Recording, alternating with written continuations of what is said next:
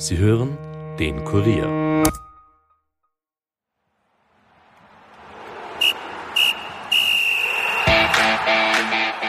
Österreichs Trainer haben in den letzten Jahren nicht nur in der Bundesliga, sondern auch in Top-Ligen wie Deutschland und England von sich reden gemacht. So sind die heimischen Coaches international immer begehrter geworden. Wie aber sieht die Trainerausbildung in Österreich aus? Mit welchen Herausforderungen sind die Anwärter und Bewerber konfrontiert?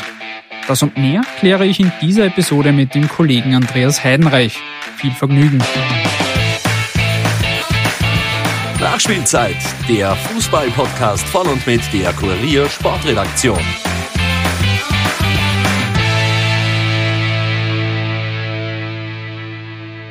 Herzlich willkommen zurück zu einer neuen Episode. Mein Name ist Steffen Berndl und mir gegenüber sitzt heute der Kollege Andreas Heidenreich. Servus Andi. Servus Stefan. Wir sprechen heute nicht wie zuletzt über die Champions League oder die Bundesliga, sondern versuchen einen Blick hinter die Kulissen zu werfen. Genauer gesagt geht es um die Trainerausbildung. Andreas, du hast dich dem Thema jetzt die letzten Wochen sehr ausgiebig gewidmet und uns zum Start ein Zitat mitgebracht, und zwar folgendes. 50 Prozent aller Trainer, die in ihrem ersten Jahr entlassen werden, erhalten danach nie wieder einen Trainerjob im Profifußball. Das sagt jetzt nicht irgendwer, sondern Howard Wilkinson. Der ist Vorsitzender der englischen Trainervereinigung League Managers Association. Ja, und diese Zahl ist doch ähm, sehr beachtlich und war unter anderem für den ÖFB offenbar auch ein Ansporn, bei der Trainerausbildung die Zügel etwas zu straffen. Denn die Ausbildung wurde in den letzten Jahren deutlich anspruchsvoller. Für uns jedenfalls ein Grund genug, uns in dieser Episode mit dem UEFA Pro Diplom, der höchsten Trainerlizenz, zu beschäftigen. Nur wer diese hat bzw. in den jeweils aktuellen Kurs aufgenommen ist, ist dazu berechtigt, Trainer in der höchsten Spielklasse zu sein. Genau so ist es. Und in diesem Jahr startet der ÖFB wieder so einen Kurs zur UEFA Pro-Lizenz, nachdem man Anfang Februar ein sehr striktes und für die Bewerber sehr aufwendiges Aufnahmeverfahren absolviert hat. Am Assessment, das in der zweiten Februarwoche stattgefunden hat, haben etwas mehr als 30 Personen teilgenommen. 20 werden es letztendlich in den Kurs schaffen. Der ÖFB gibt die Namen Mitte März bekannt. Wie sieht dieses Verfahren aus? Es war schon früher so, dass man sich für diesen Kurs bewerben musste und im Zuge eines Punktesystems haben es dann die zehn Bewerber mit der höchsten Punktzahl in den Kurs geschafft. Dazu konnten die Bundesliga und der ÖFB selbst jeweils zwei Jokerplätze an Teilnehmer vergeben, die es nicht in die Top 10 geschafft haben. Und so wurde im Jahr 2017 zum Beispiel der Trainer von Austria Lustenau, Gernot Blassenecker, in den Kurs reklamiert erfolgreich von seinem Lustenauer Vereinspräsidenten, dem Hubert Nagel, weil er sonst die Berechtigung zum Coachen in der zweiten Liga nicht gehabt hätte und Lustenau andernfalls einen Trainerwechsel hätte vollziehen müssen. Und diese Jokerplätze wurden danach abgeschafft und stattdessen die Teilnehmerzahl von 10 auf 20 Personen erhöht. Allerdings kommen die Bewerber jetzt auf dem Weg dahin ganz schön ins Schwitzen. Früher ging es einfach sehr stark nach der Biografie und man konnte im Zuge des Aufnahmeverfahrens vor allem dann punkten, wenn man selbst professionell Fußball gespielt hat. Ehemalige Amateurspieler hatten de facto gar keine Chance. Wie das mit diesen Punkten genauer aussieht, hören wir gleich. Zuerst kommen wir aber zu unserem ersten Gesprächspartner und das ist jener Mann, der die Trainerausbildung in Österreich reformiert hat, Dominik Thalhammer. Und er erzählt uns jetzt, wie es zu dieser Reform gekommen ist. Also der Grund war schon darin gelegen, dass wir eigentlich den Zugang für diejenigen Trainer und, und Trainertalente auch ebnen wollten, die einfach die, die höchsten Kompetenz, die höchste Kompetenz auch, auch äh, vorweisen können und dass wir äh, auch äh, Trainer, die jetzt nicht diese, diese Spielerkarriere hatten, nicht von vornherein von einer Ausbildung ausschließen können, aus meiner Sicht. Es ist natürlich äh, auch von der Gewichtung her wichtig, wenn, wenn, denke die Erfahrungen, die man als professioneller Spieler gemacht hat, die, die können natürlich bis zu einem gewissen Prozentsatz natürlich helfen. Also das ist, möchte jetzt nicht außer Diskussion stellen, aber das muss einfach äh, so ein Prozentsatz sein, der einen, äh, einen Einfluss hat, aber nicht die Teilnahme an einem Verfahren und, und an einer Ausbildung verhindern kann. Und äh, man hat uns ja immer wieder vorgeworfen, warum gibt es bei uns keinen Nagelsmann oder, oder ähnliches. Ja. Der Grund war, weil, weil, weil einfach die Spielerkarriere einen, einen so großen Einfluss auf die, auf die Aufnahme hatte, dass äh, jemand, der, der keine Spielerkarriere oder nur vielleicht im Amateurbereich oder im höheren Amateurbereich hatte, also keine Chance hatte. Das klingt jetzt ganz danach, als hätte sich Dahlhammer bei dem Ganzen nicht wirklich beliebt gemacht. Vermutlich zumindest nicht im Kreise ehemaliger Profis, denn deren Errungenschaften als Spieler waren für die Trainerkarriere danach plötzlich nicht mehr so viel wert wie zuvor. Vor dieser Reform hat man als ehemaliger Nationalspieler bis zu 20 Punkte erhalten. Und jemand, der nur etwa in der Landesliga gespielt hat, erhielt nur zwei Punkte und konnte das de facto überhaupt nicht aufholen. Und wie ist das jetzt heute? Heute ist es ganz anders, weil heute äh, erhält man für so eine Spielerkarriere höchstens zwölf von insgesamt 100 Punkten. Und deutlich stärker gewichtet sind nun im Gegenzug dazu zwei andere Punkte. Zum einen die bisherige Erfahrung als Trainer und zusätzliche Ausbildungen. Also wer zum Beispiel ein Sportwissenschaftsstudium absolviert hat, bekommt drei Extrapunkte. Wer die zweithöchste Trainerausbildung, die UEFA A-Lizenz, mit ausgezeichnetem Erfolg beendet hat, erhält vier Punkte extra. Und so kann man es auf diesem Weg zu immerhin 40 Punkten schaffen. 40 Punkte, 100 hast du angesprochen, da fehlen jetzt immer noch 60. Wo kommen die her? Genau, und damit sind wir am Punkt und bei diesem Aufnahmeverfahren, das wir vorher schon angesprochen haben. Das hat auch Dominik Thalhammer eingeführt. Dieses Assessment, wie es heißt, macht also den größten Teil aus. Es handelt sich dabei also um so etwas wie einen Prüfungstag, an dem diverse Kompetenzbereiche im Fokus stehen. Dominik Thalhammer sagt auch gleich noch mehr dazu. Deswegen war auch die Änderung, äh, so dass wir einfach gesagt haben, ja, machen wir doch ein, ein, ein Assessment-Verfahren, wo wir, wo wir schauen, äh, welche, welche Trainer haben die höchsten Potenziale und, und, und Kompetenzen, Entwicklungsmöglichkeiten und äh, dass sowas natürlich auch immer jetzt auch nicht hundertprozentig vielleicht auch treffsicher ist, aber ich glaube, es ist, war dann schon, schon sehr, sehr treffsicher und dann hat man in der Ausbildung schon gesehen, also dass, dass dieses Verfahren und dieses Assessment-Verfahren, welches auch dem ÖFB viel Geld kostet, Sinn macht und dass man jetzt nicht nur die Spielerkarriere hernimmt oder die Trainerkarriere hernimmt, sondern, sondern auch, auch diese Aspekte der, der, der Kompetenzen. Ja, dieses Assessment wurde im Jahr 2020 zum ersten Mal durchgeführt. Ein paar Monate später hat dann Thalhammer den ÖFB verlassen. Er wurde Trainer beim LASK. Und Thomas Eidler, damals schon seine rechte Hand in der Trainerausbildung, hat den Bereich übernommen und er war schon damals stark involviert in die Reform unter Thalhammer und daher war es auch wenig überraschend, dass er den eingeschlagenen Weg auch weiterführt. Ich würde sagen, er hat die Anforderungen sogar noch einmal in die Höhe geschraubt, aber dazu erzählen wir später ein bisschen mehr. Wir haben jedenfalls Thomas Eidler ebenfalls gebeten, die vier Kompetenzbereiche vorzustellen.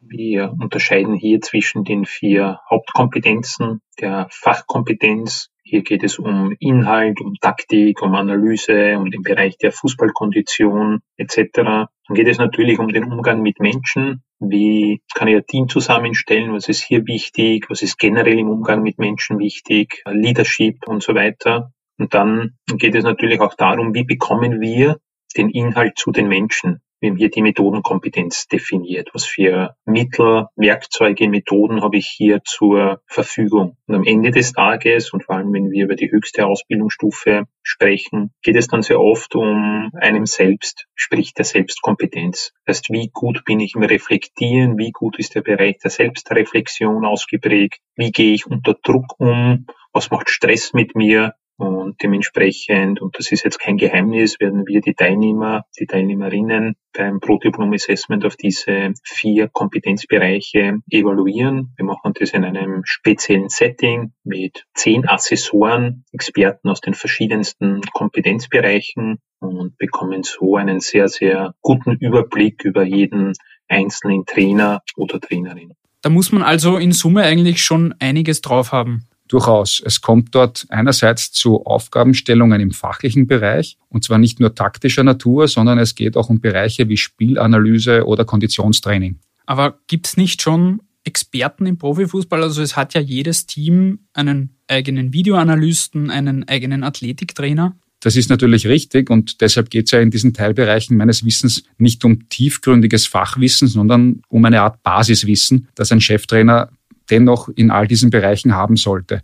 Denn er muss ja zum Beispiel auch mit seinem Konditionstrainer gemeinsam einen Trainingsplan erstellen und diesbezüglich mit ihm auch diskutieren können. Richtig in die Tiefe geht es dann vor allem im technisch-taktischen Bereich. Dazu kommen wir dann auch später anhand eines Beispiels. Und wer bewertet jetzt eigentlich im Rahmen dieses Assessments all diese erbrachten Leistungen, die du jetzt auch genannt hast? Das macht nicht nur Thomas Eidler als Leiter der Trainerausbildung alleine, sondern da gibt es eine Prüfungskommission, die aus zehn Personen besteht. Für den technisch-taktischen Teil ist der ÖFB selbst zuständig. Für Bereiche wie Sozialkompetenz oder Athletik gibt es Experten wie etwa Dr. Gerhard Zallinger, die wir ein wenig später hören werden. Dominik Thalhammer hat jetzt schon angedeutet, dass man da im Kurs gesehen hat, dass dieses Verfahren Sinn macht. Woran hat er das festgemacht? Ja, der Thomas Eidler sieht das offenbar genauso und ich habe ihn auch äh, darauf angesprochen. Hören wir am besten, wie er das begründet. Wir haben letztens dann schon eine sehr gute Durchgängigkeit auch gesehen, dass die Kandidaten, die beim Eingangsassessment die besten waren, dann auch über die Kursdauer immer unter den Top-Kandidaten waren und auch jetzt in den besten Positionen im Fußball sind. Dementsprechend haben wir hier schon eine sehr gute Durchgängigkeit. Der ÖFB fühlt sich also diesbezüglich bestätigt in seinem Weg. Ja, das klingt so. Verraten, wer denn die Besten waren, hat man uns nicht. Wir haben aber einen Teilnehmer des ersten Assessments gefunden, der es dann auch in den Kurs geschafft hat und diesen im Vorjahr erfolgreich absolviert hat. Gilbert Prelasnik, ehemaliger Teamspieler und Verteidiger von Sturm Graz. Hören wir, wie er das Assessment vor zwei Jahren als Teilnehmer empfunden hat. Ich habe das als intensiven, recht stressigen Tag in Erinnerung, weil ja einerseits äh, nicht gewusst habe, was auf mich zukommt. Äh, auf der anderen Seite auch, äh, ja, war natürlich mein Ziel, die, in die Pro-Lizenz reinzukommen. Und das Assessment war eigentlich ein entscheidendes, der entscheidende Tag dafür, ob man es schafft oder nicht, weil man bei diesem Assessment sehr viele Punkte bekommen konnte.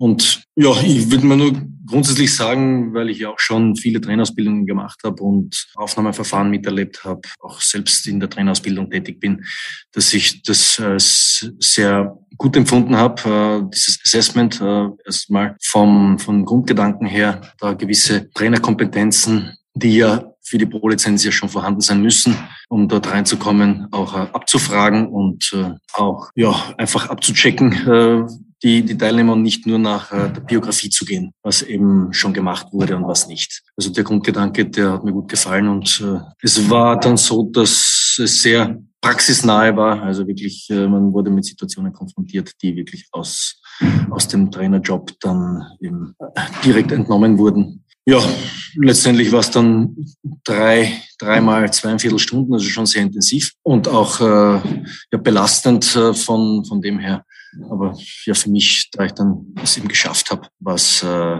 ja im Nachhinein jetzt in der Nachbetrachtung so, dass ich es als erfolgreichen Tag für mich äh, mich zurückerinnere. Ja, kurz zur Erklärung. Äh, Brilasnik erwähnt, dass er auch selbst in der Trainerausbildung tätig ist. Er hat sich sehr stark dem Futsal verschrieben und ist auch in diesem Bereich als Ausbildner tätig. Wir wollen aber auch noch einmal wissen, wie die Anforderungen im technisch-taktischen Bereich aussehen bei diesem Assessment. Äh, der Gilbert Prelasnik ist auch darauf etwas näher eingegangen. Die Punkte, die haben sich ja von drei Punkten auf fünf Punkten erweitert und äh, sein Punkt ist Konzeption, wo es eben darum geht, äh, ja, ein Konzept zu erstellen für einen gewissen Zeitraum oder für ein Training oder auch für eine Trainingsübung. Das, äh, wo es mit einer konkreten Aufgabenstellung verbunden. Äh, dann Analyse ist natürlich ein Punkt, den hat es bei uns auch gegeben, den wird es jetzt auch wieder geben. Ja, wo wo man nicht nur, in, wie man fälschlicherweise vermuten könnte, in der Videoanalyse drinnen ist, sondern wo, wo es einfach um analytisches äh, Denken und Verständnis von Spielszenen geht und das aber in unterschiedlichen, äh, mit unterschiedlichen Werkzeugen dann aufbereitet, also nicht nur Video, sondern auch Flipchart oder Taktiktafel. Du hast jetzt schon vorher erwähnt, dass Thomas Eidler die Anforderungen da noch einmal um eine Spur nach oben geschraubt hat. Erzähl uns doch, was hat es damit auf sich? Er hat einer, einerseits bei den Grundvoraussetzungen angesetzt. Um sich eben überhaupt für den Kurs bewerben zu können, muss man jetzt schon zumindest ein Jahr Cheftrainer in der Regionalliga gewesen sein oder drei Jahre lang Co-Trainer in der Bundesliga. Zuvor ging das auch mit nur einem Jahr als Co-Trainer oder Cheftrainer in der Landesliga. Das geht jetzt nicht mehr. Also die Anforderungen sind da schon ein bisschen gestiegen. Und erst nachdem man diese Grundvoraussetzungen erfüllt hat, kommt es jetzt, und das ist auch neu, zu einer zusätzlichen Aufgabenstellung im technisch-taktischen Bereich. Und zwar mussten da die Bewerber ein Training, das sie bei ihrer Mannschaft selbst leiten, filmen und an den ÖFB schicken. Ja, ein, ein Training filmen und, und an den ÖFB schicken klingt vielleicht einfach, Ganz so einfach ist es aber nicht, denn die Bewerber hatten dabei nicht selbst die Möglichkeit, das Thema auszuwählen. Das heißt, sie durften nur einen Tag nennen, an dem dieses Training stattfindet und die Aufgabenstellung dafür haben sie dann vom ÖFB 24 Stunden davor bekommen. Und aufgezeichnet werden musste dann mit zwei Kameras, einer Taktikcam von oben, wo man alle Spieler sieht, und einer zweiten, die nur auf den Trainer gerichtet ist. Und dabei war es auch ganz wichtig, dass das Coaching des Trainers zu hören ist. Hier geht es also nicht nur darum, für den ÖFB zu sehen, was am Platz passiert, sondern auch den Bewerber in seiner Arbeit auf dem Platz beurteilen zu können. Wir haben da, beziehungsweise du hast da auch bei einem Bewerber des aktuellen Kurses nachgefragt, wie er diese Aufgabenstellung empfunden hat. Wir hören jetzt Philipp Semlitsch. Semlitsch ist 38 Jahre alt und erfolgreicher Trainer des SV Lavnitz in der zweiten Liga für mich ist es jetzt da, jetzt da schon ein bisschen ähm, ja, et, etwas anderes, in 24 Stunden äh, äh, Übung vorzubereiten, weil ja grundsätzlich passiert die ganze Trainingswochenplanung äh, am Wochenende nach dem Spiel, wenn wir das alles aufbereitet haben, die Analysen stehen für das, äh, für das für die Spielanalyse des Spiels des abgelaufenen Wochenendes. Dann wird das ganze Training der Woche durchgeplant in, in allen Periodisierungen und in allen Inhalten. Das heißt, 24 Stunden war, war schon ein Thema, aber ja, ist man auch gewohnt von den Trainerausbildungen, die wir, die wir gemacht haben, dass man innerhalb von kurzer Zeit äh, den, die Übung so zustande bringen muss, dass sie unterm Strich funktioniert. Der Vorteil war halt, dass wir das in unserem Mannschaftsumfeld machen konnten. Das heißt, alle Abläufe sind relativ klar. Die Eingespieltheit mit meinem Trainerteam äh, äh, ist mir dann auch zugute gekommen natürlich dadurch. Und dann war es für mich jetzt dann nicht so ein großer Stress, sondern eher Herausforderung und, und, und das war in Ordnung. Wir wollten natürlich mehr wissen und haben Semnitsch konkret nach seiner Aufgabenstellung gefragt und natürlich auch beim ÖFB, ob er sie uns überhaupt verraten darf. Er durfte zum Detail. Ich habe gekriegt ein äh, hinführendes Training, war mein Thema, mit Einwurf im Mitteldrittel äh, gegen ein 4-2-3-1. Die eigene Formation war frei wählbar. Und dahingehend haben wir äh, eine Übung überlegt aus, aus einer Zonenspielform, äh, wo eben diese Schwerpunkte herausgekommen sind. Seine Spieler nur zu motivieren reicht also ganz offenbar schon lange nicht mehr. Das wird noch deutlicher, wenn wir uns anhören, wie Semlic die Aufgabe dann am Ende gelöst hat. Bei mir war es so, dass ich, dass ich herangegangen bin, dass ich den fernen Flügelspieler des Gegners sehr tief gehalten habe. Also angenommen, sie decken äh, den, den fernen Achter von mir zu. Das heißt, mein Ziel war einfach anspielen, durch ein Rotationsmuster den Klatschball hinzubringen wieder auf den Außenverteidiger und über den fernen Innenverteidiger, der frei sein muss, im 4-1-4-1, so wie ich es spiele, herauszukommen in die ferne Flügel- und Halbspur und dort der 2 gegen 2 oder im Best Case eine 3 gegen 2 Situation auszuspielen, dass sie äh, zum Torerfolg kommen kann. Wenn man Philipp Semlitsch jetzt zuhört, bekommt man ganz stark das Gefühl, der weiß, wovon er spricht und vor allem er fühlt sich ganz offenbar auch wohl dabei. Ja, das Gefühl habe ich auch. Und wir werden dann auch sehen, äh, wie seine Arbeit bewertet wird oder wurde und ob er es in den Kurs schafft. Darüber hinaus gibt es im Übrigen auch noch das Thema Geld, denn der Kurs kostet natürlich einiges. Wie viel, das verraten wir auch später. So, wir wissen jetzt, der ÖFB hat ein Assessment zur höchsten Trainerausbildung eingeführt, das sehr anspruchsvoll zu sein scheint. Gibt sowas eigentlich nur in Österreich? Das habe ich mich natürlich auch gefragt und deshalb auch einen Blick über die Grenzen geworfen. Die Antwort ist klar, auch Deutschland und die Schweiz haben so ein Assessment-Verfahren. Und was man dazu noch ergänzen kann, ist, dass alle drei Länder damit die UEFA-Anforderungen an die höchste Trainerausbildung übertreffen. Sie sagen also, okay, die UEFA verlangt das gar nicht, verlangt nur dies oder jenes. Wir wollen aber einen besseren Output und ziehen deshalb die Zügel noch an. Und ich habe jedenfalls auch mit einem Kollegen von Thomas Eidler aus der Schweiz gesprochen, mit Reto Gertschen. Er ist ein ehemaliger Profifußballer von Young Boys Bern, St. Gallen oder Servet Genf und ehemaliger Trainer in der Schweizer Super League. Und er ist jetzt beim Schweizerischen Fußballverband der Leiter der Trainerausbildung. Und eins vorweg, er dürfte eine sehr ähnliche Ansicht haben wie Thomas Eidler und der ÖFB. Und er erzählt uns jetzt, wie es dazu kam, dass auch in der Schweiz ein Assessment eingeführt wurde.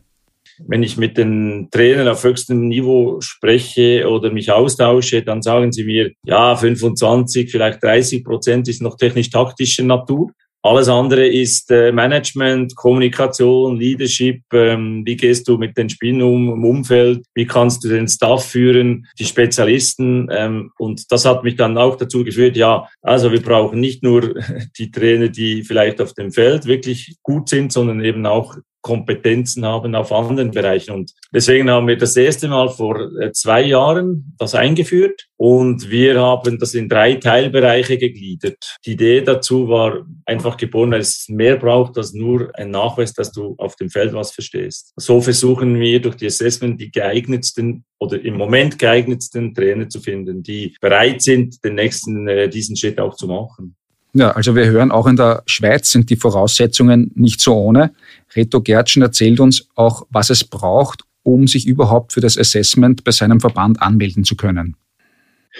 Ja, also schwierig. Äh, es sind drei Hauptkriterien überhaupt eine Teilnahme am Assessment eben zulassen. Das ist einerseits die, du musst in einem ein gültiges UEFA, eine gültige UEFA A-Lizenz haben. Dann musst du mindestens eine Trainertätigkeit nachweisen äh, auf einem auf einem Niveau, das wir definieren, äh, also auf der Spielkategorie. Also das muss erfüllt sein. Und die dritte letztendlich äh, ist es so, dass wir einen staatlichen, eine staatliche Prüfung oder Ausbildung haben, die vorher abgeschlossen werden muss, bevor du dich äh, ans Assessment anmelden kannst. Das sind drei Kriterien. Was ist das für eine staatliche Prüfung oder Ausbildung? Ja, das, das ist der, der, das heißt der eidgenössische Fachausweis für Trainer Leistungssport. Äh, und das gibt einen Berufstrainerlehrgang. Dann wird diese eidgenössische Berufsprüfung abgelegt. Im Normalfall kannst du davon ausgehen, dass sie ein bis eineinhalb Jahre dafür brauchen, um diese Ausbildung zu machen.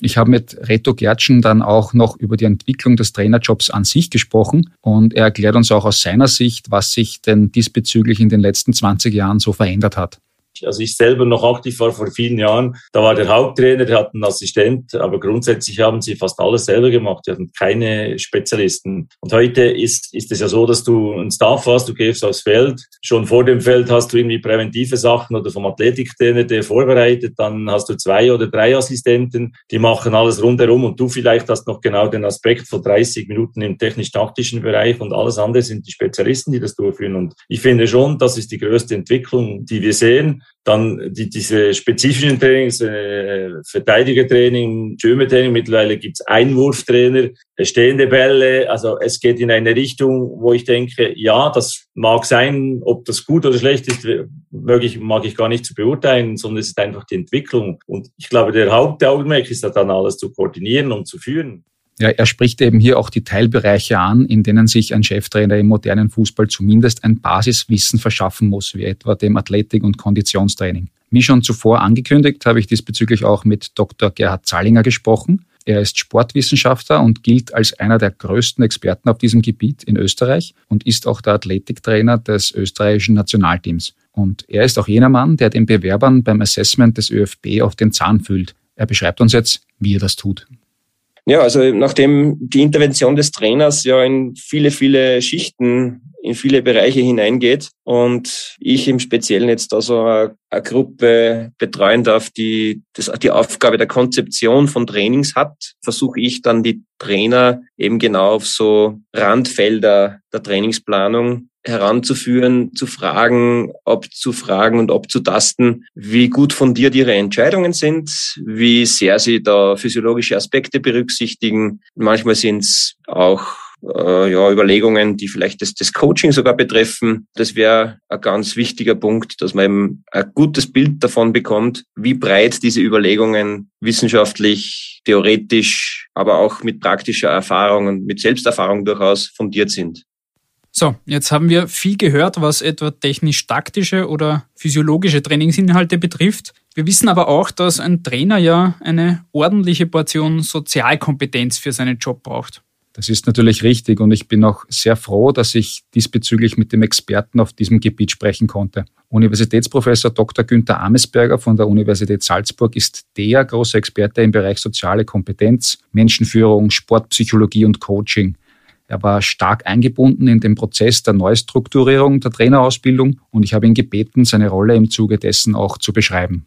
Es sind zwei Punkte, die, glaube ich, relevant sind. Das eine ist, dass wir schon vor Jahren begonnen haben, die Ausbildung und damit auch das Assessment kompetenzorientiert auszurichten. Das heißt, äh, dass wir versuchen, davon auszugehen, dass für das Profi-Lizenz-Dasein oder das Profi-Trainer-Dasein ganz bestimmte Kompetenzen erforderlich sind, die wir dann auch entsprechend erfassen auf der einen Seite und vor deren Hintergrund wir dann auch letztlich ausbilden. Und das Zweite ist natürlich dann der spezifische Bereich der Sportpsychologie und des Coachings, wo wir eben versuchen, so zentrale Kernfähigkeiten von Trainern oder Trainerinnen herauszuschälen. Und das äh, spielt sich im Wesentlichen auf der Ebene der Handlungsfähigkeit ab. Also wir fragen nicht nach der Persönlichkeit eines Trainers, sondern wir fragen vielmehr, wie geht er mit bestimmten Themen, Fragestellungen oder Problemstellungen, die an ihn herangetragen werden, um. Ja, wir hören da von Problemstellungen, die auf einen Trainer im Alltag zukommen. Ich habe Professor Amesberger dann gefragt, ob er uns dafür ein Beispiel nennen kann.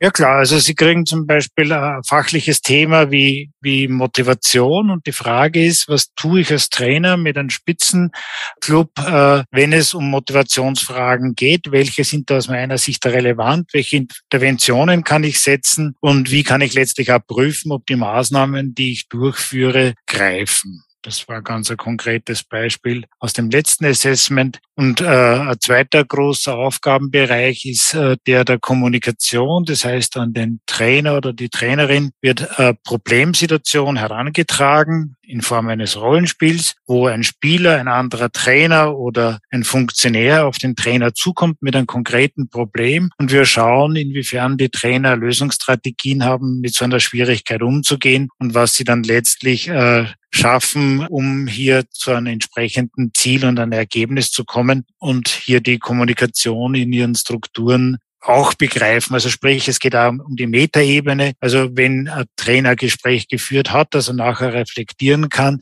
wie habe ich das Gespräch geführt, was konnte ich erreichen, was konnte ich nicht erreichen, woran ist es gelegen. Ja, das sind so, so klassische Aspekte, die wir abfragen. Wir wissen natürlich auch, dass sich im Laufe der Zeit in puncto Kommunikation und Menschenführung vieles verändert hat. Professor Amesberger schildert uns auch seine Erfahrungen damit. Ja, gibt es natürlich einen, einen großen Wandel. Also wenn ich so an die 80er, 90er Jahre äh, im, im, Trainerdasein denke, dann war das über die Sportarten natürlich auch sehr unterschiedlich.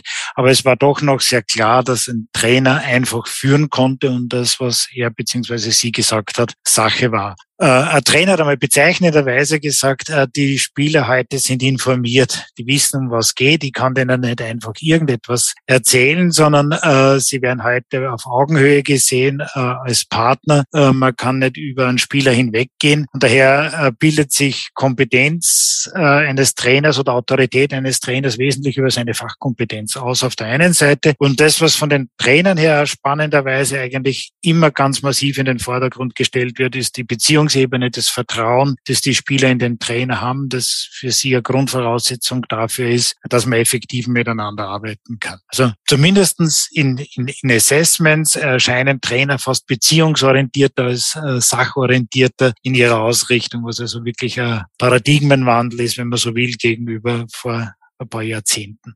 Ja, wie wir jetzt gehört haben, war der Umgang in den 1980er oder 90er Jahren ein anderer, als er heute ist. Und viele, die ja damals als Spieler aktiv waren und diesen eher autoritären Führungsstil erlebt haben, sind heute Trainer.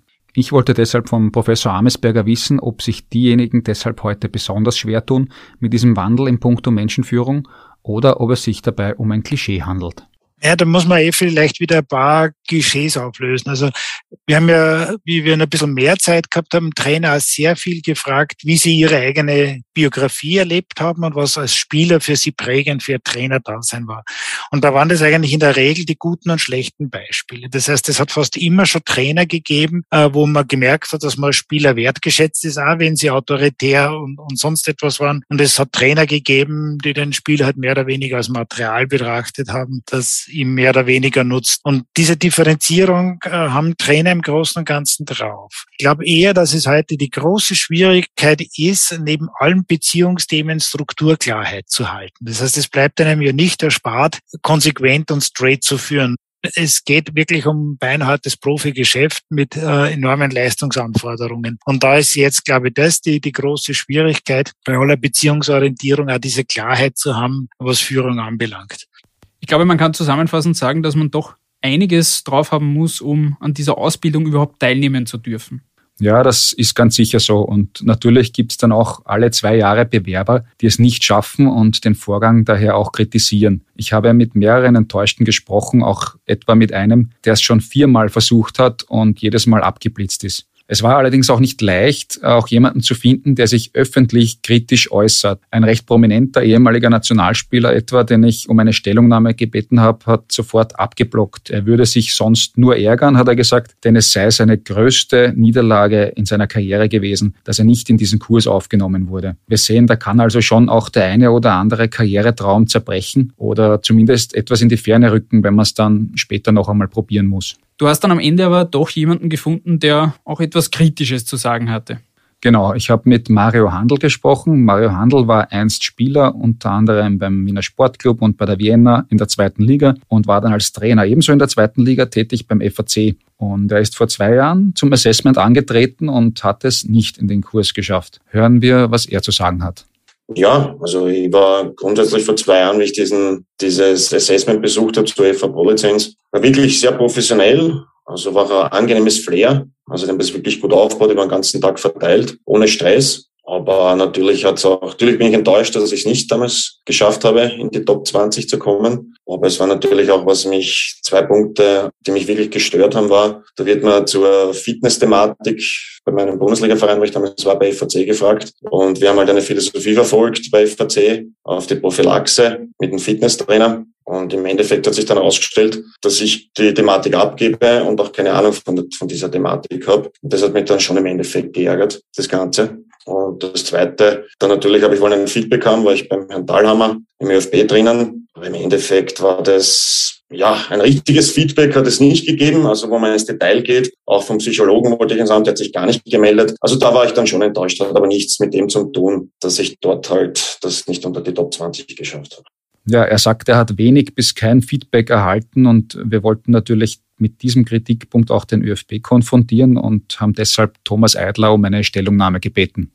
Ich verstehe natürlich, dass Teilnehmer, die es nicht in diesen elitären Kurs hineinschaffen, dann auch sehr enttäuscht sind. Sie kommen mit großen Hoffnungen, bereiten sich vor auf das Assessment und reicht es dann im Moment eben nicht, äh, um in diesen UEFA Pro Diplom Kurs hineinzukommen, dass dann Enttäuschung da ist, ist ja ganz normal. Wenn das Assessment aber geholfen hat. Und darauf ist nicht nur das Assessment, sondern auch der Kurs dann in weiterer Folge ausgelegt, dass die Teilnehmer mehr über sich selbst erfahren. Sprich, wo sind ihre Stärken, aber wo gibt es auch noch Felder, wo sie, wo sie sich verbessern müssen, um dann auf allerhöchstem Niveau auch realisieren zu können. Dann hat es auch seine, seine positiven Seiten. Und natürlich hat jetzt im Anschluss äh, an das Assessment, wenn die Teilnehmer dann die Ergebnisse auch erfahren, die abgelehnten Teilnehmer die Möglichkeit, zu mir auf die Geschäftsstelle beim ÖFB zu kommen. Ich werde ihnen dann ein detailliertes Feedback auch geben und dementsprechend dann ja mit ihnen auch in die Diskussion gehen, in was für Bereichen sie noch nachschärfen müssen, damit sie eben einerseits für die aktuelle Tätigkeit, für ihre Trainerkarriere davon zu profitieren, aber auch, um es dann vielleicht in einem der nächsten Assessments in den Kurs zu schaffen. Gut, am Ende, du hast das Thema vorher schon kurz angeschnitten, stellt sich für mich noch die Frage nach dem Finanziellen. Jede Ausbildung kostet bekanntlich Geld. Wie sieht das bei der UEFA Pro-Lizenz aus? Ja, es ist so, dass die Bewerber schon mal 700 Euro zahlen müssen, um am Assessment teilnehmen zu können, weil es muss ja auch die Prüfungskommission, die Experten, die da herangezogen werden, müssen ja auch bezahlt werden. Und die Ausbildung selbst, die dann über eineinhalb Jahre auf mehrere Module aufgeteilt ist, kostet 8000 Euro. Auch diesbezüglich habe ich immer wieder Kritik vernommen in meinen Gesprächen mit enttäuschten oder nicht angetretenen Bewerbern und habe deshalb auch den Reto Gertschen, den Chef der Schweizer Trainerausbildung, gefragt, wie es, da, wie es denn in der Schweiz so ist mit dem Geld. Und er verrät uns auch gleich, dass es in anderen Ländern wie in Deutschland oder Frankreich noch wesentlich kostspieliger ist. Im Moment kostet sie 9000 Schweizer Franken. Wir haben dann, äh, ich habe mich dann auch ein bisschen schlau gemacht, also eben mal unsere Kosten natürlich in der Schweiz, dann aber auch im Austausch mit den deutschen, französischen Kollegen etc. Und wir haben es jetzt mal in einem Zwischenschritt auf 9000 und ich gehe davon aus, dass wir nochmal einen Schritt machen auf etwa 12.000 Schweizer Franken. So irgendwo dazwischen wird sich dann bewegen. Äh, und wenn ich denke, ja, äh, wenn wir in die Privatwirtschaft gehen, kriegst du für diese solche Leistungen, wo du nach trainieren kannst auf einem so hohen Niveau, äh, keine vergleichsweise Ausbildung für diese Kosten. Also von dem her äh, denke ich, ist es immer noch überschaubar und tragbar und zeigt auch die Wichtigkeit dieses, dieses Lehrgangs und dieses Diploms. Deswegen werden wir noch wahrscheinlich den nächsten Schritt machen. Hast du Zahlen im Kopf, was es in, in Frankreich oder Deutschland kostet? Ja, in Frankreich kostet es, äh, soweit ich weiß, äh, vor zwei Jahren waren das 30.000 Euro. Wow. Ja, und in Deutschland, ich glaube, sie haben mittlerweile, glaube ich, nicht ganz sicher, aber 18.000 Euro. Also 18.000 Euro in Deutschland und rund 30.000 Euro in Frankreich, das ist nicht wirklich wenig. Ja, das ist natürlich eine schöne Stange Geld und da kann man schon eine Zeit lang sparen, wenn man keine Rücklagen aus einer etwaigen Spielerkarriere hat. Auf der anderen Seite kann man danach vielleicht auch überdimensional gut verdienen, wenn man erfolgreich ist. Und da braucht man, wie wir wissen, nicht nur das nötige Können und das Wissen, sondern auch eine gewisse Portion Glück. Das war auf alle Fälle ein sehr spannender Einblick in die Trainerausbildung und die damit verbundenen Herausforderungen. Danke, Andi, dass du das Ganze für uns aufbereitet hast. Danke auch. Das war von unserer Seite eine etwas andere, aber ich glaube nicht minder spannende Episode. Uns bleibt an dieser Stelle nur mehr, uns für diese Woche zu verabschieden. Danke fürs Zuhören und seid dann gerne wieder beim nächsten Mal dabei, bei der nächsten Folge. Bis dahin, macht es gut und ciao. Ciao.